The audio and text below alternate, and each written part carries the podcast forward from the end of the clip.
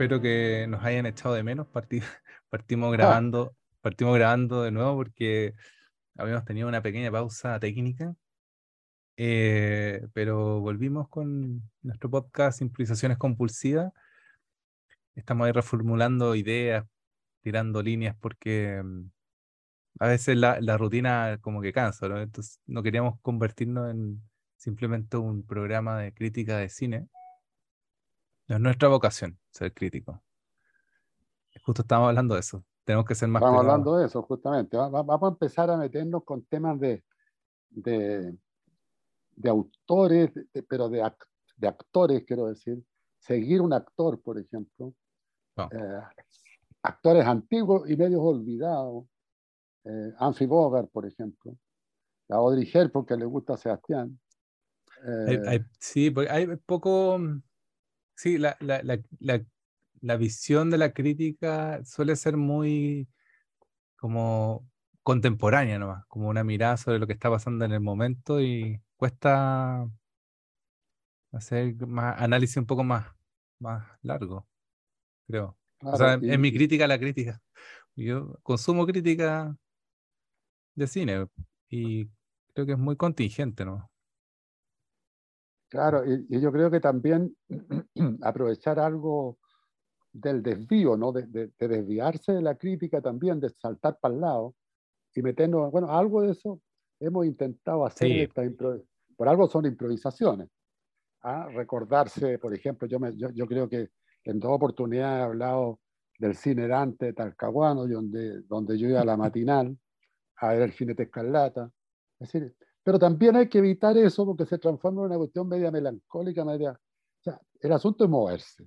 Sí. Y en ese, en ese, en ese movimiento eh, nos encontramos con David Lynch, del cual queremos conversar un poco, y bueno, y de una película de Lynch que es La carretera perdida, que es un tipo que se mueve como condenado.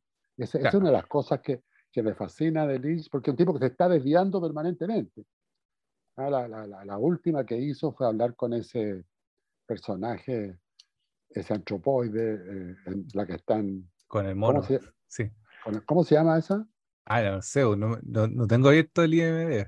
No venía preparado. Bueno, está, en, eh, está en Netflix. Pero te lo puedo decir el tipo. Es muy notable esa. O sea, lo, notable es cómo el tipo juega a todos lados. Yo, yo, yo tengo cierta envidia con Lynch porque es un tipo que tiene la facultad y la posibilidad de hacer lo que se le ocurre. Y las cosas que se le ocurren son todas cosas que se salen de la norma, pero se salen con una astucia tremenda.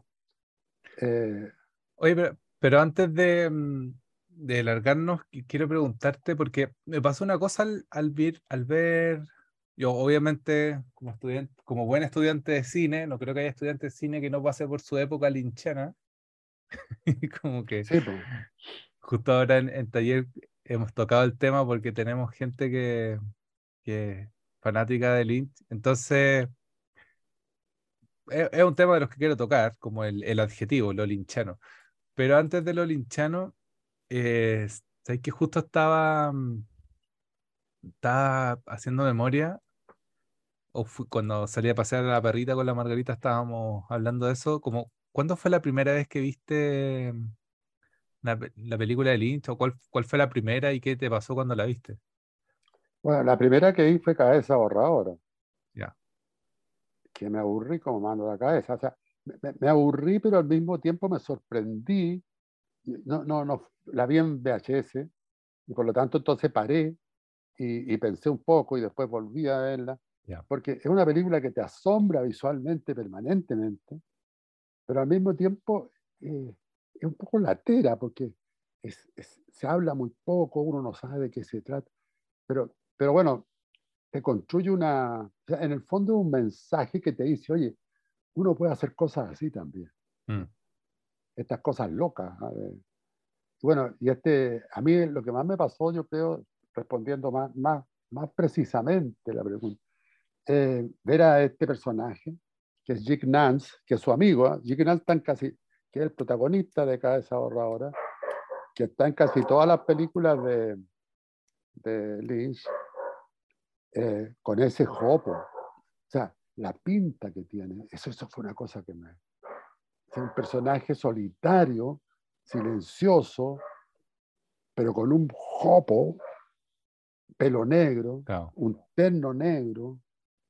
Eh, eso, eso fue lo que más me...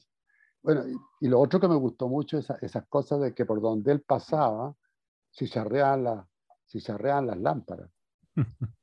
se sentaba en un lugar y hay una lámpara por ahí, empezaba a chicharrear. A mí los chicharreos de las lámparas me encantan, pero que él lo provocara. o sea, es una. Ah, por eso te había gustado el chicharreo de las lámparas de Piola, ahora entiendo. en la película Piola, eso. Claro, el pero ese es un apagón. Claro.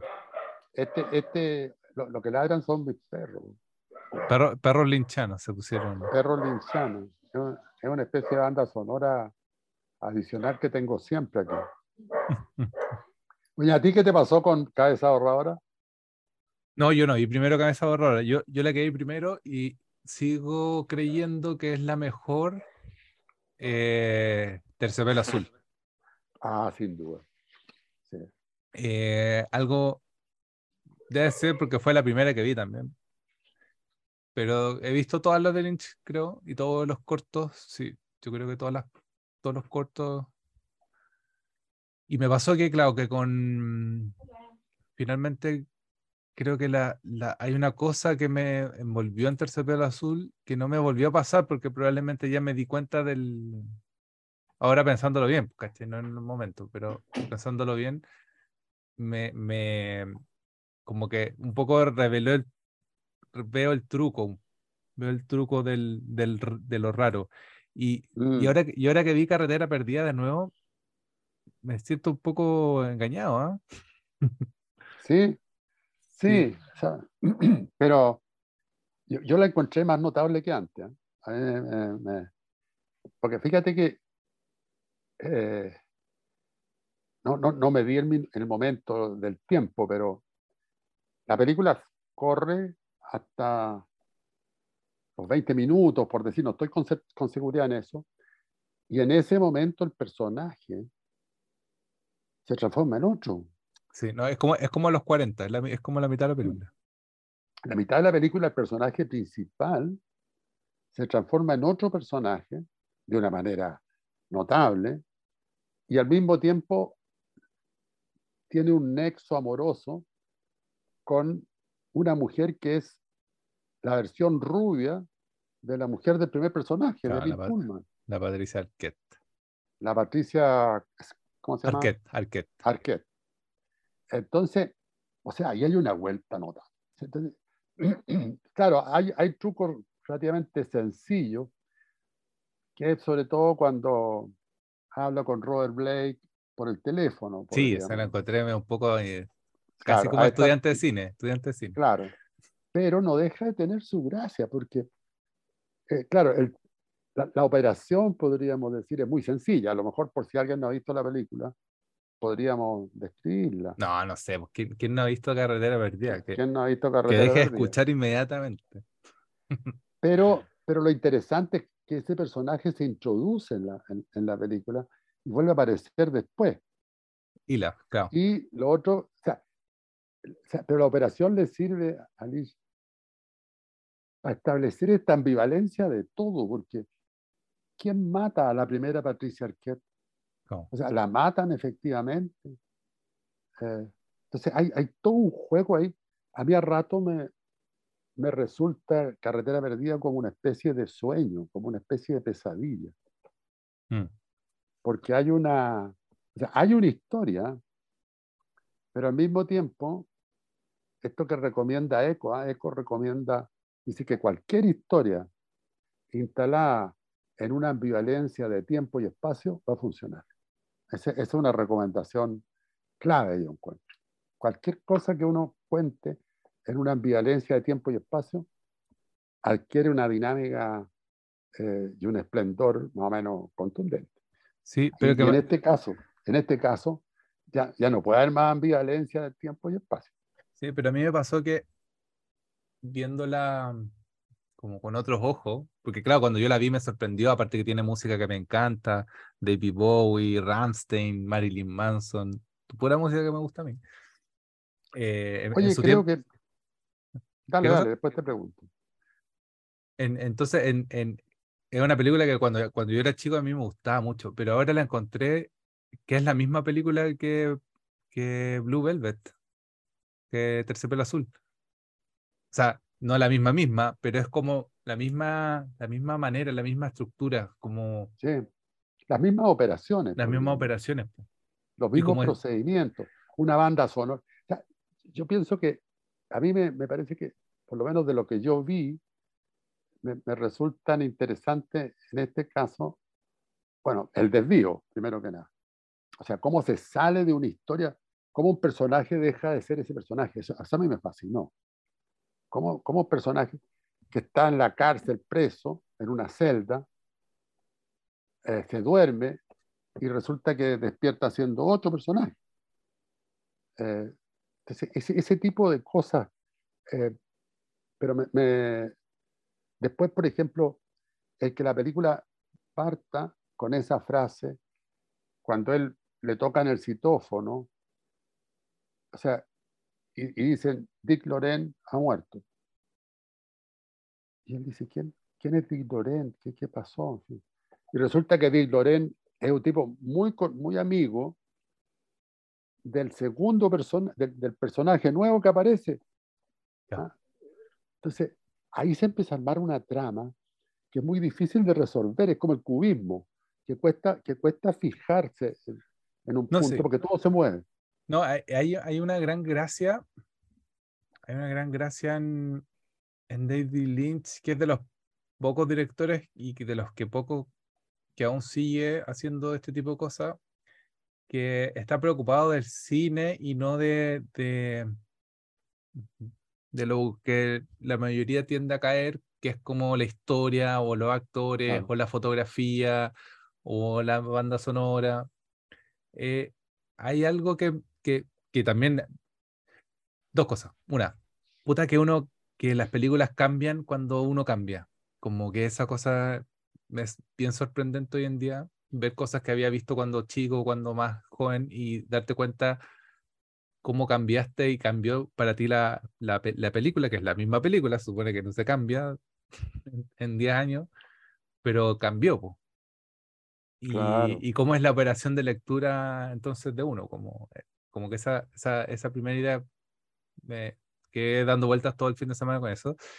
Y lo otro que recomiendo mucho, bueno, me puse a buscar, siempre trato de buscar o leer algunas críticas de cine antes de ponerme a hablar, sobre todo para no ver, para ver si estoy como cerca de lo que dice la gente o lejos de lo que dice la gente, los críticos de cine y o no repetirme o creerme que inventé algo. Y, y bueno, de carretera perdí David Lynch hay una cantidad de información no, claro. inabarcable, pero dentro de las cosas que encontré, que recomiendo, no la había leído y, y es de uno de mis autores favoritos, eh, Foster Wallace, este escritor gringo que hacía artículos y, hacía, y escribía novelas. Foster Wallace fue al al plató de rodaje de Carretera Perdida a hacer un artículo. Le permitieron estar dentro del, del, del, plató. Y, y, bueno, Foster Wallace, para el que lo conoce, Foster Wallace es, una, es totalmente disruptivo para escribir y para pa, hablar o para hacer novelas. Casi que vendría siendo un David Lynch del, de la literatura. Eh, y Foster Wallace hace una nota increíble, muy bonita, y tiene muchas cosas que, que, son re interesantes, que son las que tenía ganas de, de, de hablar. Entre, entre esas, una idea que me parece notable, que es que después de Duna, David Lynch estaba en el suelo, porque Duna fue un mm. fracaso total, total, total, total. Eh, casi que lo querían demandar por haber perdido plata. Le, le cortaron la película como quisieron y él, y él se dijo a sí mismo, se propuso a sí mismo, no hacer más películas si él no tenía el corte final. Porque al parecer se la destrozaron, Duna. Y de ahí la, la otra película que le ofrecen era hacer eh, Blue Velvet, o sea, Terciopelo Azul, pero le iban a quitar la mitad del presupuesto y. O sea, no iba a tener la misma plata que iba a tener para hacerla antes de Duna. Y él dijo, ya, la, la voy a hacer igual. Y, como que casi que no le pegaban a él como director. Y ahí hizo Blue Velvet. Y después de Blue Velvet hizo dos cosas más que se fueron al- se fue al hoyo, que de hecho ni, ni siquiera sabía que existían. Y ahí hizo Carretera Perdida con, con muchas lucas, pero con lucas francesas. Y ahí se fue para arriba de nuevo. Y ahí se fue para arriba. Y ahí no Pero terminó. él nunca ha estado en una producción industrial muy, porque se mueve también en las artes visuales. eh, Claro. Él hace mucho, trabaja, trabaja en, en artes visuales, eh, expone también, y trabaja un tipo de obra muy matérica, con, con, con pintura, con unos pegamentos raros. De hecho, lo- los muebles, la pieza, lo- lo- las cómodas que existen, que están en, en Carretera Perdida, son hechos por él. po. Él Claro, hizo los él es muebles. mueblista, bueno, es mueblista y es músico. Es músico, también hizo un par de temas. Creo que en Blue Velvet hizo más. No sé si en Carretera Claro, Perdida él toca, él toca con Badalamenti, con el Sí. músico de sus películas, él toca. Pero, pero yo creo que esas dos cosas me, me, me aparecieron así, muy de frente, viendo lo que yo decía, el desvío, no solo la transformación de un personaje principal en otro y, se- y seguir la historia, que es un desvío brutal, porque desde Bill Pullman, que es el personaje primero, el actor Bill Pullman, que se llama Fred en la película, que es un saxofonista, al segundo personaje, Mm. eh, el segundo personaje es un chico joven, mecánico, medio tontorrón. Entonces, pero, pero se transforma uno en otro. Es una cosa muy sorprendente al interior de una película. Y de una manera muy rara, porque Bill Pullman cae detenido injustamente, pues lo acusan de haber matado a la señora, a la, a la Patricia Arquette de pelo negro. Está en la celda y pasan los guardias y miran por la ventana y ven que el que está en la celda no es Bill Pullman, el saxofonista, sino que es un chico joven que no saben de dónde apareció. No. Bueno, que al final lo, lo sueltan y, ese, y la película se desvía a la historia del chico joven, eso yo lo encuentro genial, que es mecánico, que es amigo de Dick Loran, el tipo que dice que está muerto al comienzo, que es un gángster. Entonces, Y, y eso, es- eso yo lo encuentro sí, y, y es, creo que te hace preguntarte, igual esa operación, tenemos que decirlo, la hizo antes Raúl Ruiz. po. Sí, La- la- claro, como menos fama, pero quizás por eso Claro. no le gustaba tanto a David Lynch, ¿no? Porque a Raúl Ruiz no le gustaba mucho David Lynch. sí, pero eran amigos. ¿ah? Ya. Se encontraron en un festival de Cannes, de jurado. Yo le pregunté a Raúl eh, cómo era estar con, con Lynch. Y dice que hablaba poco Lynch, pero que de repente decía, hola, estúpido bastardo. Tenía, eh, jugaba con esa frase, estúpido bastardo. Que, que es como una frase común en el cine comercial. Claro. Vamos a trabajar, estúpido bastardo. Eh, me pareció tan curioso que tuviera ese, ese juego. Bueno, Foster Wallace dice que cuando estaba aquí en el set, que lo único que quería era entrevistar a David Lynch, pero no le dejaban entrevistar a David Lynch. Eh, decía que era una persona que se lo imaginaba una persona súper loca, excéntrica, eh, pero era una persona muy cándida y bondadosa y no, no gritaba, no, Y no súper ordenado, súper ordenado. muy, eh, muy, ¿cómo se llama? Clásico de vestir. De hecho, Claro. cuando está haciendo, me parece que Blue Velvet, hay un documental sobre Blue Velvet, eh, que lo vimos en Fidox.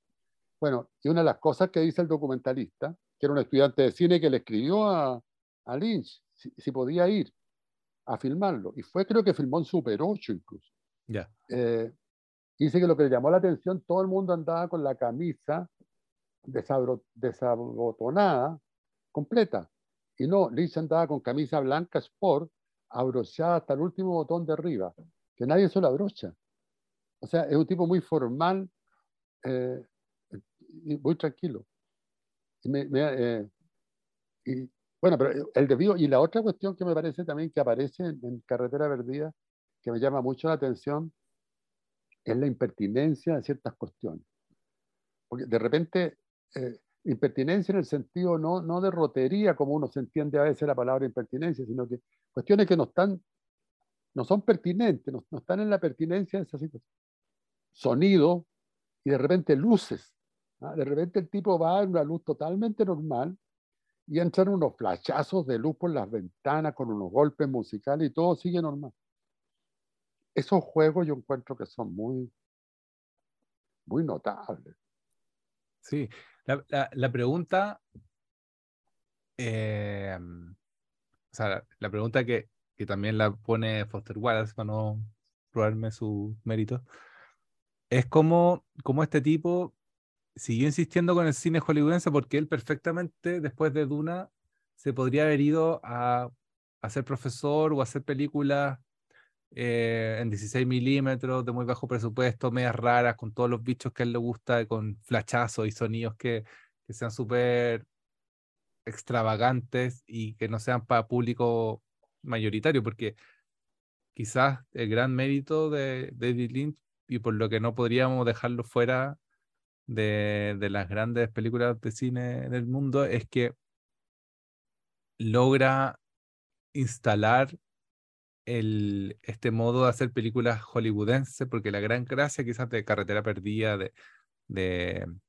de Terciopelo Azul o de Mulholland Drive, es que trabaja con el Team Hollywood, como actores, actrices que están, en, en, están siendo importantes en ese minuto, con directores de foto, productores que son importantes. Entonces la película porque lo que tú me decís puede ser cualquier película de los años 60 de cinearte en Nueva York.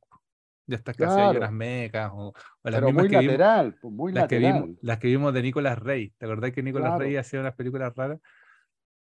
Pero claro, esta se estrenó en cine, es de Paramount, o no sé, es como de películas como, como de estudio que están, que llegan al blockbuster y, y al mismo tiempo llegan a Cannes ese es uno de los grandes méritos. Que... Sí.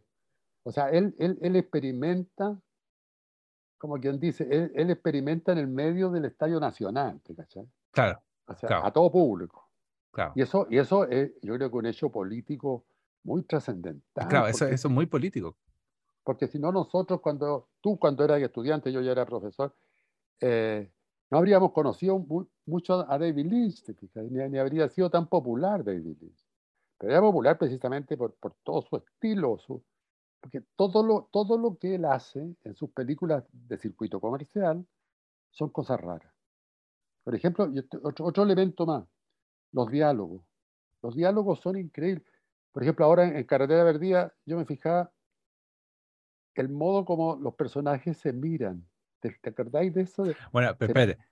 Justo estaba antes de partir estábamos hablando de Sunset Boulevard y te dije que Sunset Boulevard tiene unas citas increíbles. Hay una que justo eh, atingente a esto, que la personaje que es como una estrella de cine antigua, Sunset Boulevard, bueno, un clásico del cine, decía, no necesitamos diálogos, teníamos caras. No necesitábamos diálogos, teníamos caras, y yo creo que David Lynch trabaja mucho esa idea porque los diálogos siempre son como medios anecdóticos o, o, si bien dicen cosas, algunos son importantes. Por ejemplo, también. Por ejemplo, en Twin Peaks, que, que es genial, eh, finalmente se trata de caras, las películas, se trata de cuerpos, se trata de, de, gestos. Es un gran coreógrafo. Eso, eso que dices tú ahora tiene que ver con el comienzo de la película, cuando llega la policía. E, ellos es una pareja de un saxofonista con una mujer que no, no me acuerdo en qué trabaja, que es la, la, Patricia Arquette, y reciben en la mañana un sobre con una cassette de video, la película antigua, una cassette de video, eh, que la ven en su equipo reproductor de video que tienen en el living, en los muebles que hizo el propio Lynch, y, y se ven ellos mismos en la cama. Claro. Entonces, esa es una cuestión muy rara, pero es, bueno, ellos avisan a la policía, en fin. Eh, y, ese diálogo con la policía es muy... Bueno, y están los cuerpos también. Uno de los policías es un gordo, medio amatonado. El otro es mm. un flaco, también amatonado.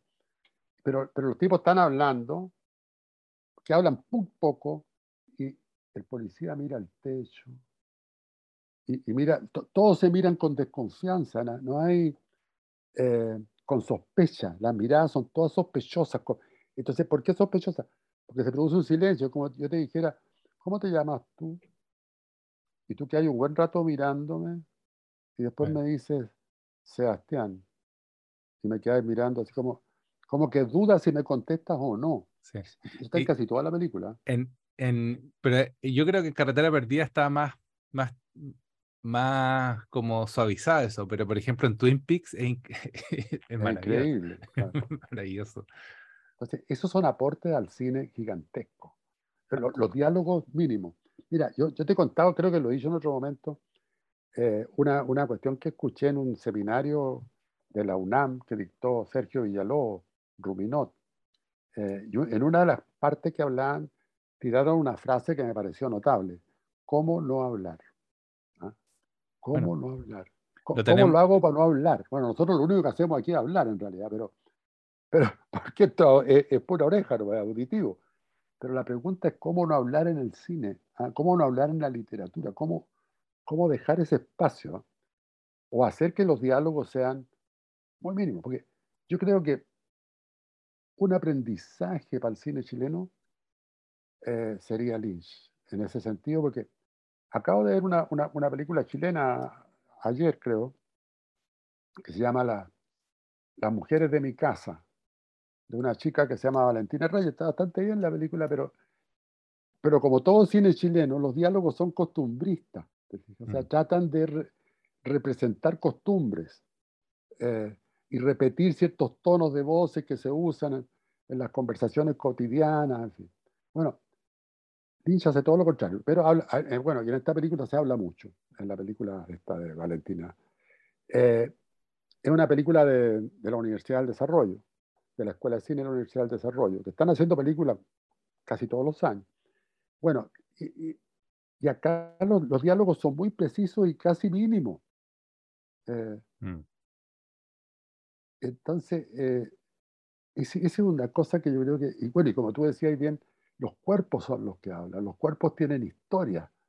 Cada, cada personaje que aparece. Y, no, y la imagen es, un gran también hacedor de imágenes y de imaginarios, porque el, el poder de carretera perdida se plantea o gira, eh, centrifuga alrededor de, una idea muy básica y muy mínima que después vuelve a tomar en, en Drive, que es la idea de una carretera. Y este, como mirar fijamente hacia el piso cuando pasan las líneas del medio de la carretera, que es una imagen ordinarísima en el sentido de, que es súper común, pero algo, algo hay ahí, porque la, película parte con, yo súper, me fijo harto en, esta, cómo parte las películas o las, primeros planos, porque siento que ahí se concentra un, como cierta, cierto mantra que después la película agarra o, no agarra. Entonces la parte con estas líneas pasando de la carretera, vienen los créditos, todos pasando a través de, esta, de esta idea. Después viene la, una escena del cigarro y, suena el teléfono diciendo, diciendo murió el personaje. Y termina de la misma manera termina con la carretera y, esta imagen que se nos viene a cámara como, como casi como un cuadro abstracto, se transforma un poco en estas cosas medio hop art. Entonces como que ahí hay una fuerza que David Lynch construye en sus películas, porque otra cosa que me fijé en la película era que es de bien pocas locaciones y bien chiquitita, a pesar de que estuvieron rodando mucho tiempo, estuvieron rodando casi un año, porque claro, rodar no es que simplemente hagas la escena y listo, la tenéis, sino que probablemente le hicieron varias veces la escena, probaron muchas cosas. Es una película que sabemos que probaron cosas. Lo del estallido de la casa, por ejemplo, eh, sabemos que un, es una anécdota que no estaba como, como contemplada. que, que no tiene mucho que ver con la historia tampoco. Que no tiene mucho que ver con la historia y que el técnico le dijo, oye, yo puedo hacer explotar esta, esta casa, explotémosla ya, explotémosla. Y después la ponen al revés. Y claro, y la van poniendo a distintas partes de la película. Entonces, claro, esta, esta idea como de agrupar imágenes y tirártelas al, al, tirárselas al público y que un poco con esta sensación de que, oye, ya, tú completa, po. te voy a tirar estas cartas, te voy a tirar estas caras, te voy a tirar estos cuerpos, se van a mover para allá, para acá, tienen esta relación entre ellos, pero dale, tú completa lo que hay. Pues.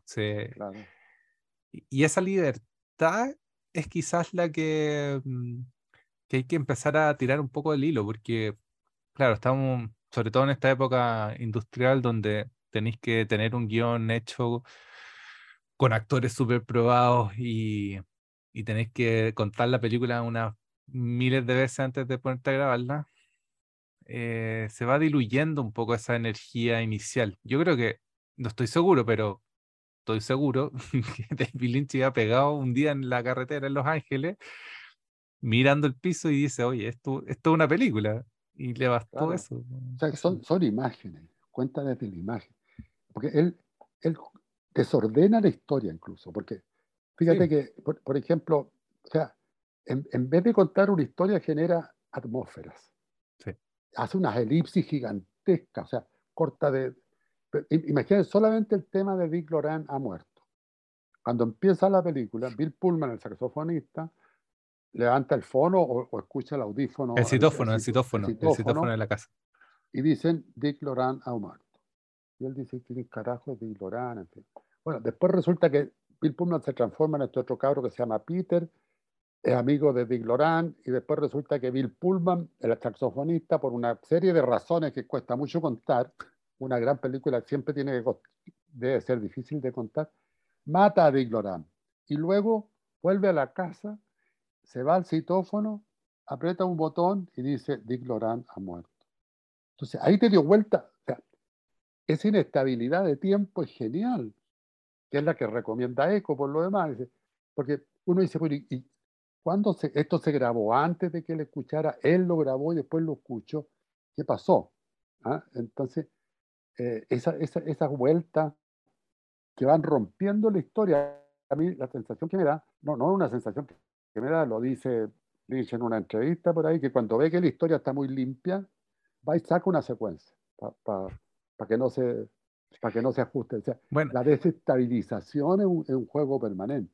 Y la también como, como ir haciendo claves de lectura o broche o señales, porque también en la película me fijé, eh, hay unos diálogos entre la policía, cuando le llega el video en un cassette y llaman a la policía y están hablando con la policía. Bueno, dos cosas. Están hablando con la policía y el tipo le pregunta, ¿tienes cámara de video? Y Fred le responde como, me gusta recordar las cosas a mi modo. Eso lo tengo anotado, no me acordaba de la misma cuestión. Y yo creo que ese, ese es el nombre del capítulo. ¿eh? oye, Después, después dice otra frase más, y anoté las dos, mira qué ¿Cuál, ¿Cuál, dice después? Mis recuerdos no recuerdan exactamente cómo las cosas pasaron. Sí, sí. Ahora, eh, e, eso es una frase que se conecta con Tarkovsky. ¿eh? Tarkovsky tiene una frase que dice, las cosas no son como fueron, son como las recuerdo. Y, y todo eso es una clave de lectura sobre la, cómo leer la película también. Como, como que esa, esa es la otra gracia, porque uno podría unir tonteras con tonteras y finalmente terminar con algo. Pero claro, la, la, gracia es que la película pareciera que tuviese estos broches o estas maneras de ir cerrando cosas que no, no, no son exactamente una historia, que es por donde la mayoría de la gente se va a perder cuando la tratas de leer como una historia sino como un acto cinematográfico, ¿no? Como esa es la lectura que podemos hacer de una película como esta. Pero el acto cinematográfico de Lynch tiene estos broches que son incluso inconscientes, porque yo no lo, cuando chico no lo, no lo leí. Ahora lo leí. Pero ahora que hablamos del recuerdo, mira lo que dice, mis recuerdos no recuerdan exactamente cómo las cosas pasaron. Que es lo mismo que dice Tarkovsky. Las cosas no son como fueron, son como yo las recuerdo nomás. Por eso es lo importante de la narración. Bueno, y a propósito de eso, para tirarle otra, otra vuelta más a la misma idea del recuerdo, en el documental este que recomiendo además, que se llama Lynch, La vida, la vida en el arte, algo así se llama, sí, La vida en el arte, se llama, que lo tengo, lo tengo con título en inglés, David Lynch, The Art Life, la vida, la vida del arte. Bueno, ahí cuenta que cuando tenía cerca de 8 años, 10 años, por ahí, en Montana, un pueblo chico donde vivían, él salía con su hermanito que era más chico todavía. Y iban caminando por la calle ya devolviéndose a la casa y de repente ven una figura sorprendente de una mujer eh, absolutamente desnuda, saliendo, saliendo de una casa y camina hacia la calle. Eh, no me acuerdo qué más pasa, pero el hecho de que ellos se aterrorizan de ver a esta mujer completamente desnuda, eh, él toma de la mano a su hermano y el hermano se pone a llorar. Eh, y él también se pone a llorar al final y se sientan en la cuneta y se quedan paralizados ahí llorando. Bueno, esa imagen aparece en Blue Velvet, armada de otra manera, naturalmente.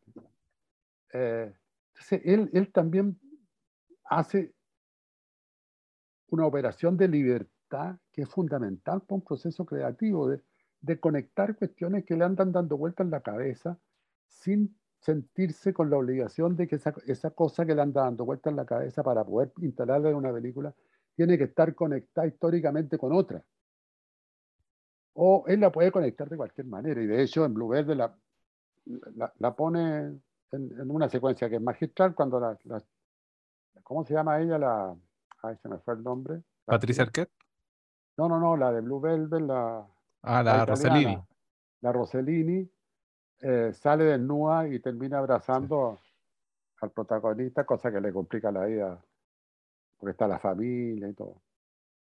Entonces, eh, el recuerdo, el recuerdo es un factor, yo creo que hay mucha cosa ahí em, dando vueltas. Bueno, y por cierto, la meditación trascendental. Ya, pero ese, ese, no me lo compro. Entiendo mucho. El, el Herzog, y lo he escuchado hablando en contra de, de David Lynch por esas tonteras. Claro, pero, pero Lynch le da mucha importancia al cuento de la meditación trascendental. Sí, yo creo que es una manera, al final es una manera para salir del, de la norma, o sea, como esta, esta cosa de tirar la piedra bien lejos para poder unir eso, el tramo y no, y claro, y, y, no caer, porque al final lo que siempre está huyendo, de lo que está huyendo Lynch es del cliché. Y, y si te si ocupáis métodos tradicionales, vaya a llegar a respuestas tradicionales. Claro, si no, si no camináis por caminos desconocidos, no, no podía entrar a lo desconocido. Pero claro, Ahora, él, él, él, se maneja en una cuestión que, que yo, yo, diría que el otro punto, además del desvío, la impertinencia, el tema de la, inestabilidad. Y en eso yo creo que se asemeja a Ruiz. Ahí, se conecta con Ruiz. Eh, y, Ruiz, el tema de la inestabilidad, eh, o sea, en el fondo, el tema de la, inestabilidad tiene que ver con que las cosas pueden ser así y así al mismo tiempo. no, no, es que las cosas sean de una manera o de otra, sino que son de esa manera y de la otra también. Ah. Entonces, esa cuestión, muy rechazada por el mundo convencional, resulta que tiene una base científica muy poderosa, que, bueno, que Ruiz la cita, que es el teorema de Gödel, ¿no? que hemos hablado muchas veces. Gödel, que es un, un, físico matemático muy amigo de Einstein, en fin, sostenía esa tesis, ¿no? que, que, que la, las cosas pueden ser de dos maneras al mismo tiempo, y de hecho, bueno, la, teoría cuántica llega ahí. Eh, o sea, que el otro día, curiosamente, en una película, ya ni me acuerdo cuál, en una conversación, una película muy menor que hay en la tele, eh, eh, hay un momento que están conversando dos personajes, ni me acuerdo el nombre de la película, le dice, mire, usted puede meter un gato adentro de un cajón eh, y decir, este gato está vivo, pero usted puede decir que ese gato está muerto. Y nunca vamos a saber si está vivo o está muerto hasta que no abramos el cajón. ¿Cachai? O sea, la, ese, es el de eh, Schrödinger, el gato de es como la teoría del gato de Schrödinger. Exacto, claro, claro. Pero, pero la teoría de Gödel en, en Ruiz está permanentemente. ¿eh? Las cosas son y no son al mismo tiempo. Pero ojo, ojo que sí, está eso, pero detalle que tampoco había, no había visto cuando la vi por primera vez la película, es que Patricia Arquette la película es Patricia Arquette. En, la película es, porque yo había visto los personajes masculinos y claro, pero ahora creo que el gran pivote o, la gran la gran hacedora de sentido de la película es la actuación de esta cámara, porque cuando que era joven, que ahora le he visto un par de cosas increíbles a la Patricia Arquette, la encuentro una actriz pero maravillosa. Y, y, ella le da un tono al personaje que está como así medio narcotizada, como, y al mismo tiempo súper sexual, pero, pero una sexualidad súper extraña, porque no es como la mina rica nomás, sino que es, como una, una estructura que sostiene a los otros dos personajes, porque incluso ahí a la pasada miré también a Cise que hablaba un poco de, de, que se transforma en una figura casi maternal la Patricia Arquette. Eh, y la gracia es que, claro, está, en los dos mundos, pues. está en el mundo que, que se intercambia y, y, como que no, no, no se modifica mucho. Entonces, ella es este gran pivote que hace, ayuda a hacer el arco completo de la película. Claro. Pero, ella, por ejemplo, como todos los personajes, eh, eh, se maneja en ese, en ese otro línea de trabajo que tiene Lynch, que es la inestabilidad. Esta cosa, porque ella es, como tú dices, madre, prostituta, eh, pilla, porque trata de negociar para sacarle plata, para meter al otro en el crimen. Hay un momento en que cuando Pete mata a, no me acuerdo cómo se llama el otro personaje, para robarle la plata, ella, él, sin querer matarlo en realidad, pues termina matándolo, él le dice a, la Patricia Arquette rubia, le dice, lo matamos. Y ella que ha sido muy tierna, que dice muy enamorada de este, le dice, tú lo mataste. Sí.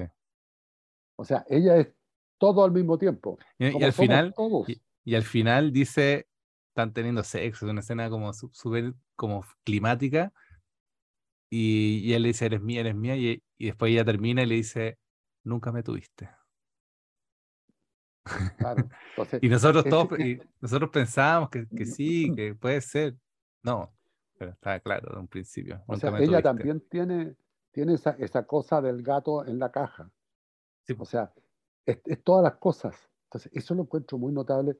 Del mismo modo, como la primera Patricia Arquette, la, de pelo negro, que también es un personaje eh, lleno de, Sí, pues eh, está como drogada todo el rato, está como volada, no sé. Eh, y, está sospechando permanentemente. Y, Bill Pullman, el saxofonista, está sospechando de ella también permanentemente, porque él le dice, bueno, fuiste a la fiesta.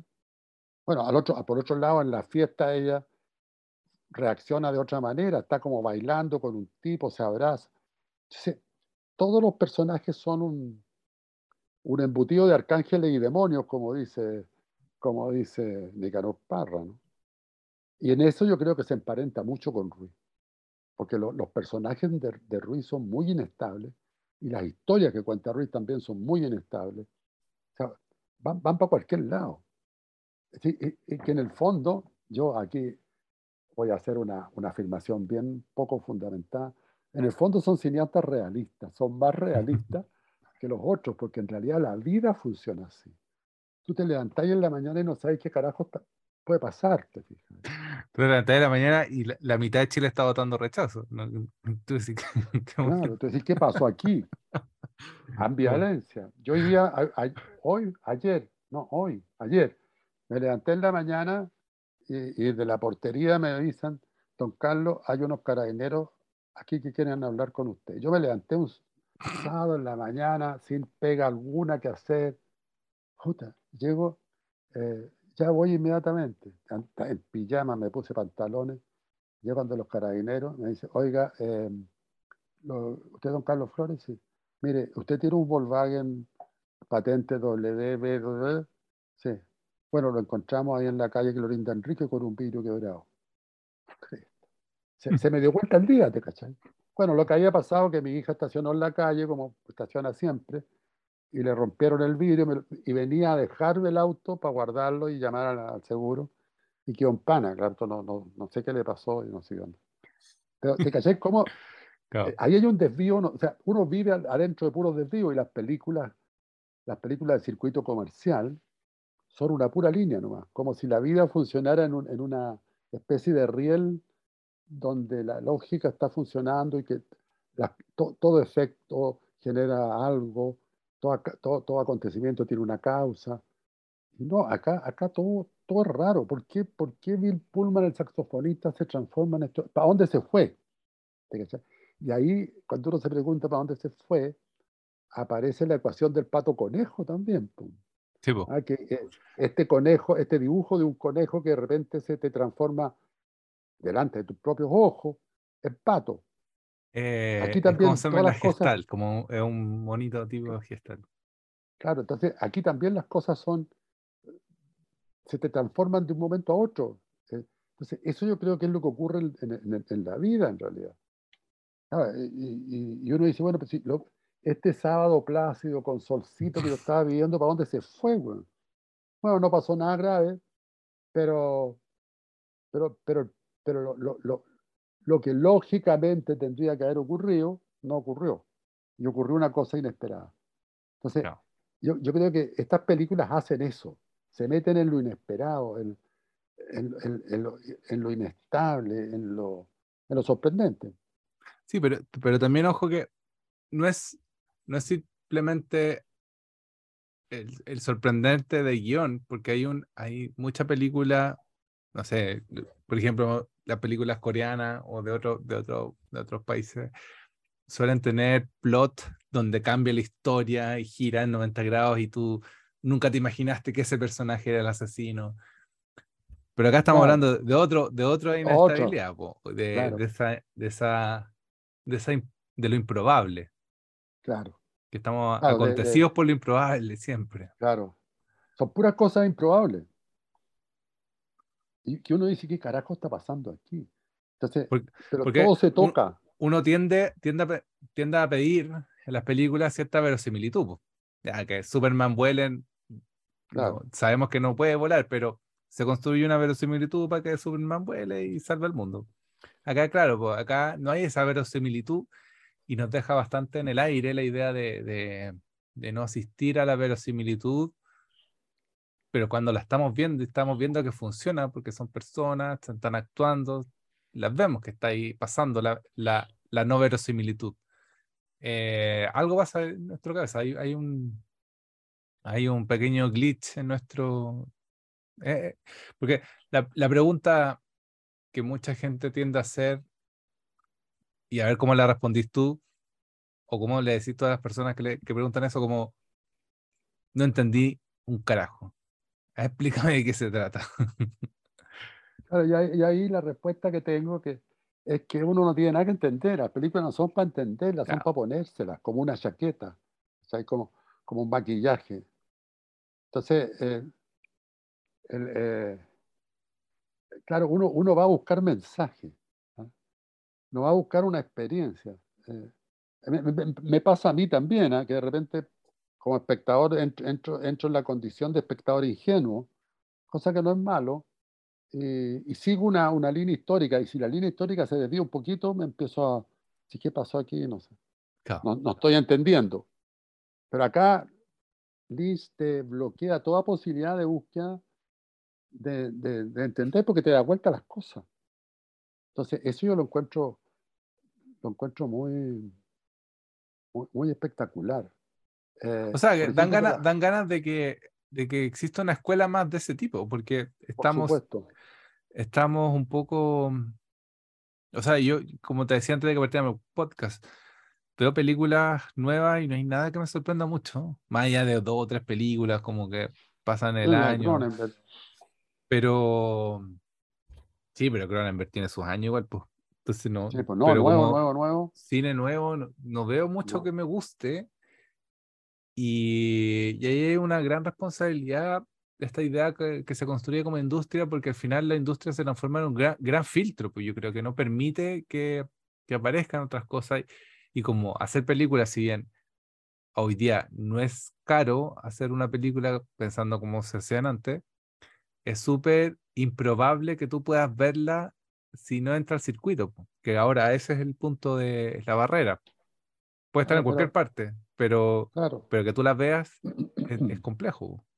¿Cómo llega la, sensación, la sensación que yo tengo es que películas em, innovadoras, experimentales, locas, asombrosas, ya no están saliendo en el circuito comercial.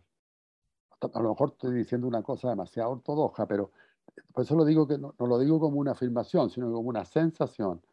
Porque el circuito comercial eh, está como para conseguir taquilla, que, es la base de su, estructura, con vender, vender eh, boletos, digamos, y, recuperar plata que se invirtió, tiene que hacer cosas eh, que satisfagan las expectativas de los espectadores. Bueno, Lynch hace todo lo contrario, hace cosas que no, no, no, no están respondiendo a las expectativas de los espectadores y por eso te asombran. Porque uno no está esperando que un tipo entre a una cárcel y se transforme en otro. Sin, sin, concursos ni sorteos, sino que tampoco es que haya una, una cuestión de efecto especial, ¿no? Hay unas luces raras y de repente, ¡pum!, el tipo que estaba sentado ahí es otro. Entonces, va rompiendo, esa, o sea, para decirlo de otra manera, el cine comercial, las condiciones de asombro que construye son de espectáculo. O sea, resuelven eso que los espectadores estamos esperando. Eh, autos que caen, aviones que caen, grandes explosiones, vuelos raros, en fin. Eh, Lynch hace todo lo contrario.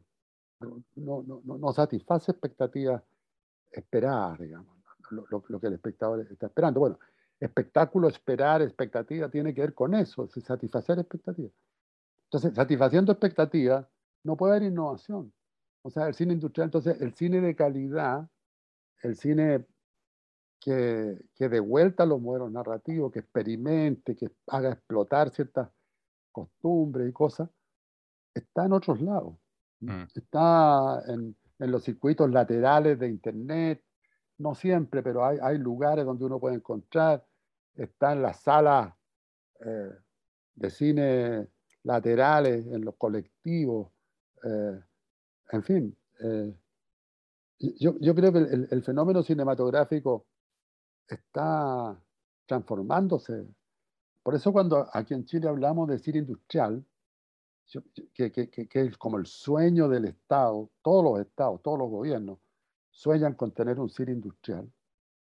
Eh, lo que están soñando en realidad es tener un cine convencional, ¿ah? que, se mide por la cantidad de entradas que vende, esencialmente no, por su calidad. Hollywood y el Oscar no, no, premia otra cosa que no sea la venta de entrada. Entonces estamos, eh, en, ese sentido Lynch tiene una gracia que fue la gracia de Hitchcock también. ¿ah? Hitchcock fue atrevido en el sentido de que se metió en el circuito comercial. Claro que a Hitchcock le fue mejor que a Lynch.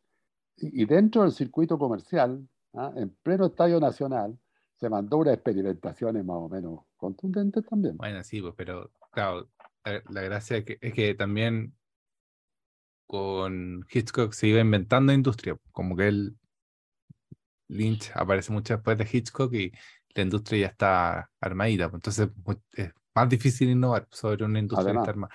Pero cáchate que, volviendo al, al artículo de Foster Wallace, que lo recomiendo muchísimo, él recoge, dentro de las cosas que recoge, toma una hoja llamada David Lynch de uno de los días de rodaje y cuenta, o sea, al mostrarla te, da, te hace ver que la hoja de llamado es, una, es una, un artilugio del cine de lo más fome que puede haber,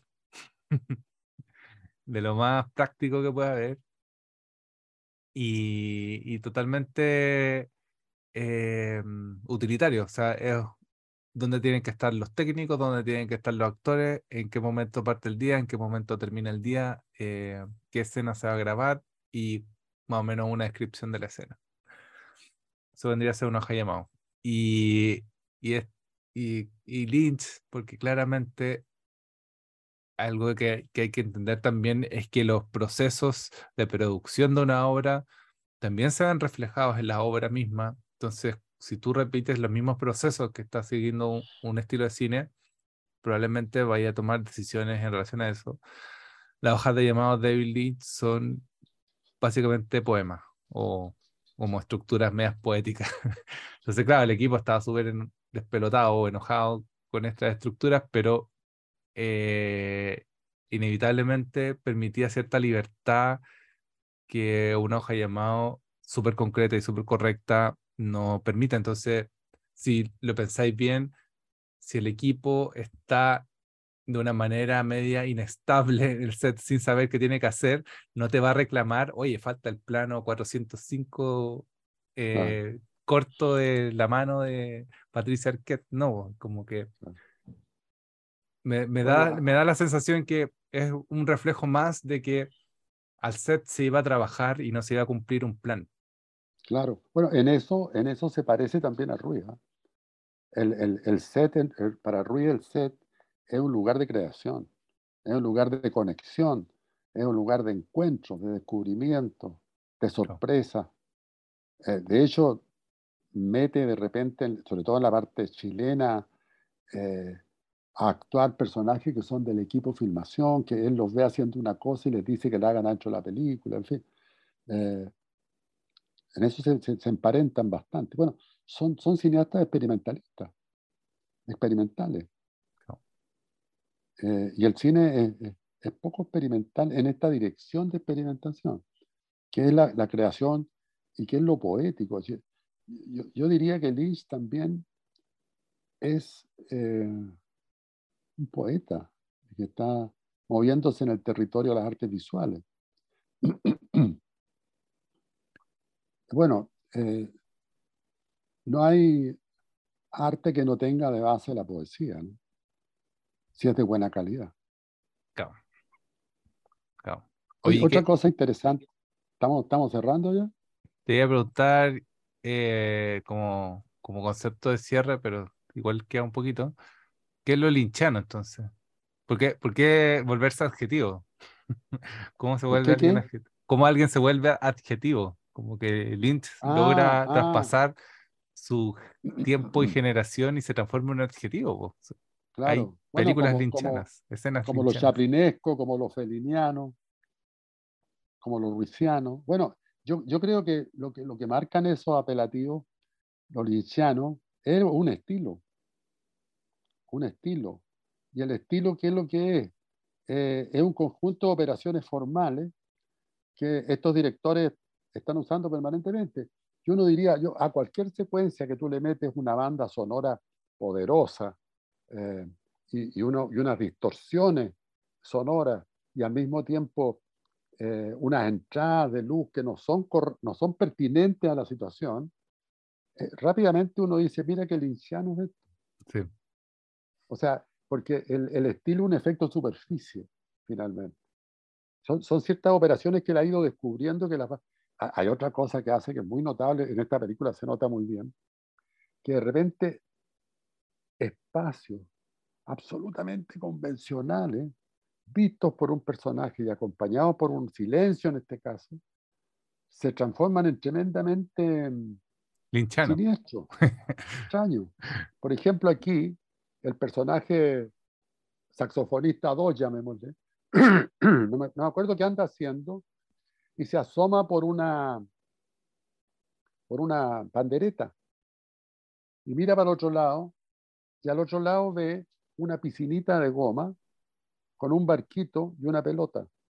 Un plano que dura un poquito más del, de lo que tendría que haber durado, digamos, pero que marca la subjetiva de este personaje que se queda mirando eso. Y esa cuestión eh, es, es, linchano. Uno inmediatamente dice, porque es, un estilo, una forma de narrar que tiene que ver más con lo poético que con lo narrativo, con la prosa, digamos. Claro, es que entra por otro lado, no entra por el lado de la razón. Exactamente. Entonces, lo, lo maravilloso es que uno dice, bueno, una piscinita de goma con una pelota y un barquito pueden ser algo eh, tremendamente determinante en la, cabeza de este personaje. Entonces, bueno, eso en, un cine industrial no sirve, porque el cine industrial va directo al acontecimiento. ¿ah? Ese, ese, plano de la piscina con el... lo sacan inmediatamente. Y todo tiene una correlación causa-efecto. No tiene una correlación, sea para afuera. todo tiene que estar vinculado con los autores del crimen o con los perseguidores de los autores del crimen. Entonces, bueno, que, es otro modelo de cine. No, no, no hay que tampoco satanizar ese cine, yo creo. Porque no, no, pero, pero, el problema, o sea, el problema que veo yo es que, claro, hay un cine que se vuelve casi dogmático, que es el cine más industrial, que opera desde la manera en que llamáis a la gente al set hasta, hasta cómo se distribuye. Entonces, hay una forma de producir que se estandariza y que Exacto. Causa problemas finalmente de homogenizar las películas. O sea, el, manual de producción que nosotros mismos enseñamos es un manual de, de, de producción de un tipo de película o sea, este cine de Ruiz, de, de, Lynch, eh, no, no, no, no, funciona con, ese, con esa estructura. Yo, me acuerdo las hojas de llamada eh, que se usaban acá en Chile, además, tenían un capítulo, uno, de los recuadros decía animalero. O sea, era evidente que eran formatos que habían sido copiados del cine industrial americano, donde habían 25 caballos, cuatro, no sé, perros amaestrados, en fin, entonces había que haber una, tenía que haber un animalero que se encargaba de, de los animales.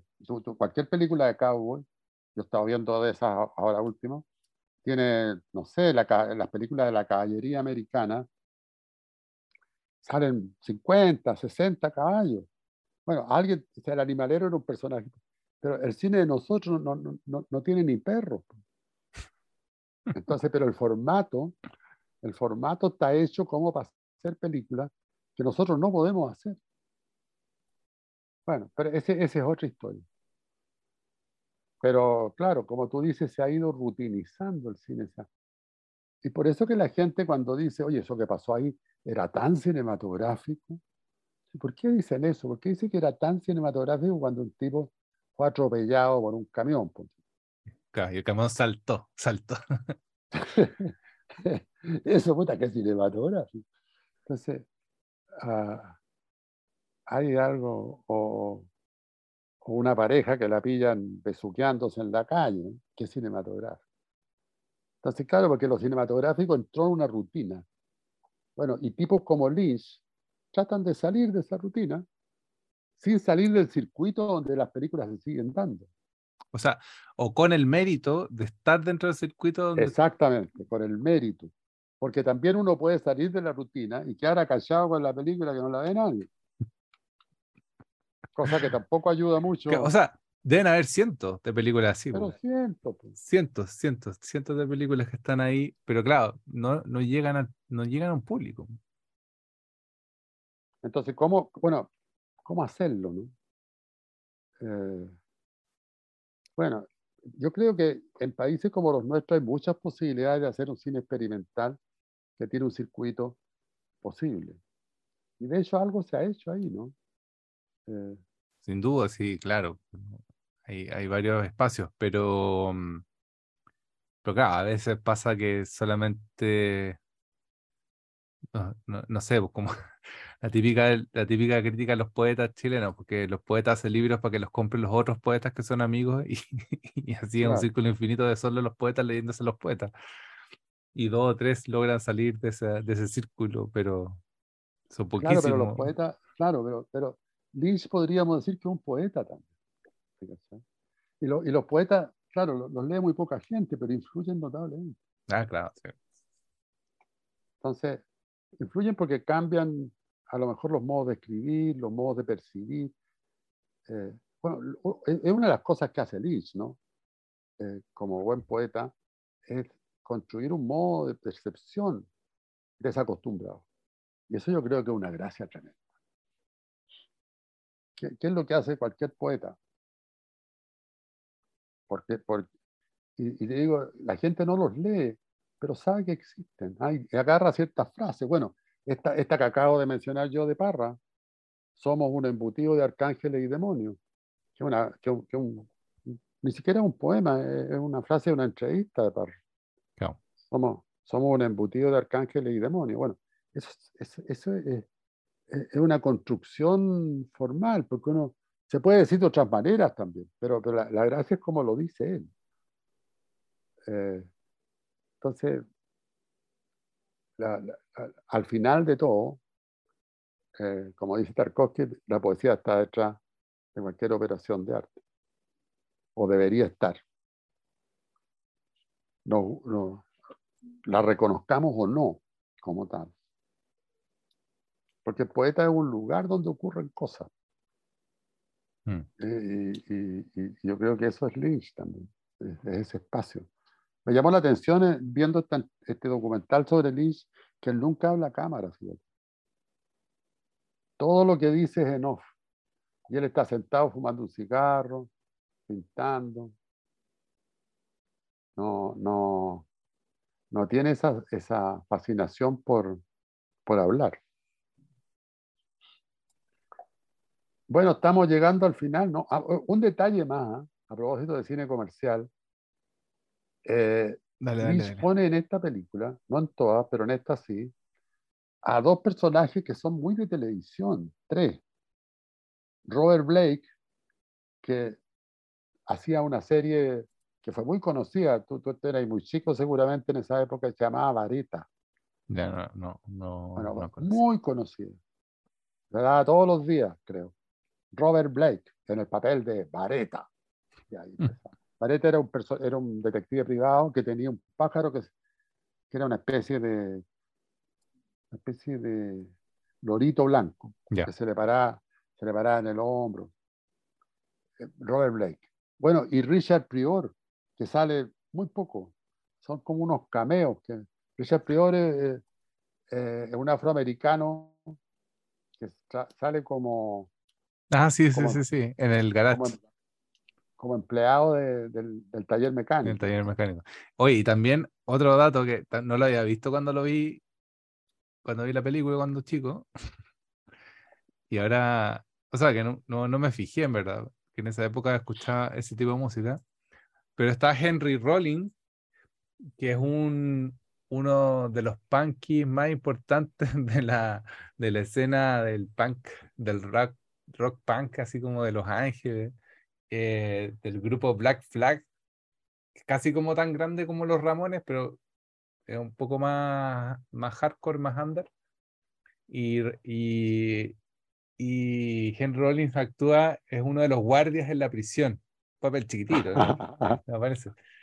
Pero es genial porque el tipo es un anarquista, así como punky, super punk y actúa de guardia de prisión. Es uno de los guardias que se ríen a carcajá. Sí. Por un chiste hiper fome que dice. Sí, es, el más jovencito de los guardias. Y, Marilyn Manson. Bueno, y está Marilyn Manson. Pero nunca, nunca lo caché yo. Está en el, claro, como dentro de la película porno, entre medio que pues, se ve como en un ah. plano. Claro, porque Dick Loran eh, se dedica a hacer películas porno. Y, em, pero Henry Rollins no lo había visto. Henry Rollins, gran. Bueno, Lee está metido en todo ese ambiente. Sí, Ahora, hace tiempo que no se ven películas de Lee nuevas. ¿eh? Pero es que hizo la serie, papá. Twin Peaks 2. Claro, Twin Peaks. Bueno, y eso que no hemos hablado de Twin Peaks. A mí me gustó más Twin Peaks 1 que Twin Peaks 2, ¿sí?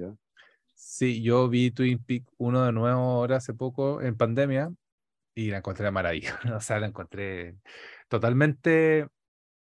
Esa sí que es totalmente. Eh, ¿Cómo habíamos dicho?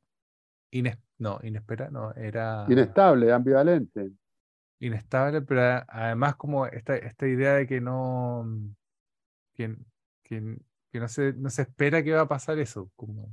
Claro todo es improbable. Improbables.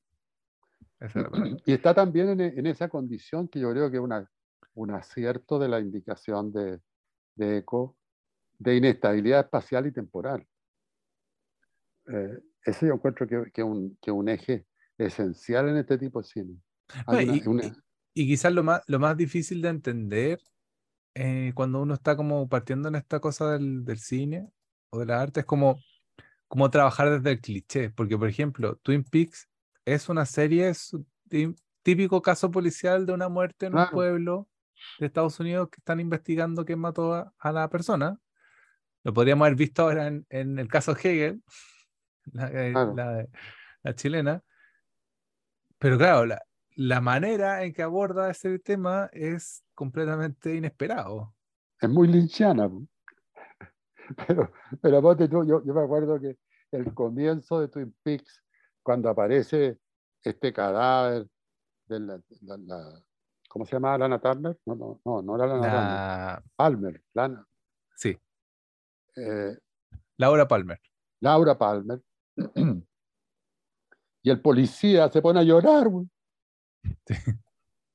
Entonces, ese, ese, ese permanente desvío eh, que, va, que produce la inestabilidad. Entonces, uno, uno ya inmediatamente dice, bueno, esto no es lo mismo que yo esperaba que fuera, no, no es un crimen, no llegan los detectives, no son. Todo es muy inestable, muy inestable. Entonces, yo creo que esa inestabilidad es la que lo pone a uno atento.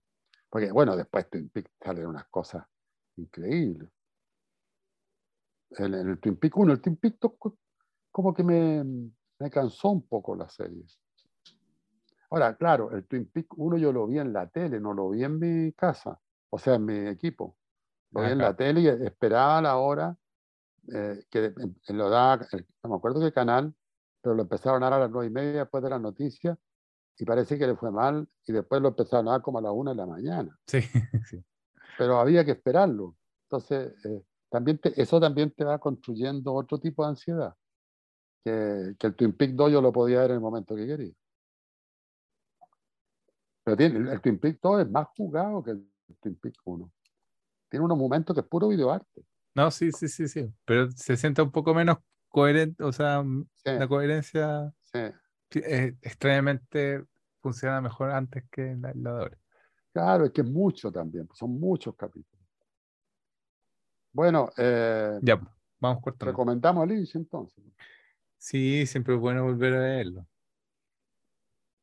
Eh, sobre todo como, como estímulo para el trabajo que hacemos en Chile. ¿eh? Yo creo que eh, él es un, es un buen, un buen amparo, amparo temático y amparo estilístico. Hay que refugiarse ahí, en esa estrategia. No es fácil, claro, pero la otra tampoco es fácil, la del espectáculo. Oye, nada que ver, para terminar con algo nada que ver, porque tenemos que ser un final de hincha, ¿no? Eh, tengo, tengo todavía aquí abiertas las citas de la película Sunset Boulevard, que estábamos hablando fuera de podcast sobre Sunset Boulevard, y este es uno de los diálogos más geniales que he escuchado, por eso es una película que para mí me fascina, que está hablando un guionista que tiene que hacer una película para una estrella de cine que está media en decadencia, entonces la va a visitar a la casa, como que hay unos chantajes ahí entre medio en la trama. Y el, el guionista le dice, tú eres Norma Desmond, solías estar en películas mudas, solías ser grande. Y la tipa le responde, la Norma Desmond le responde, soy grande. Son las Ah. imágenes las que se hicieron pequeñas. Oh, buena. Increíble esa línea. Soy grande, son las imágenes las que se hicieron pequeñas. Ese podría ser, eh, claro que no tiene mucho que ver, pero, pero podríamos, una, una, para titular el, el capítulo, podría ser, son las imágenes lo que lo ha- la- las que hacen todo. No, pero lo que decía, lo que decía, eh, me gusta recordar las cosas a mi modo. Ah, bueno, mejor. Ese es el texto. Me gusta recordar las cosas a mi manera.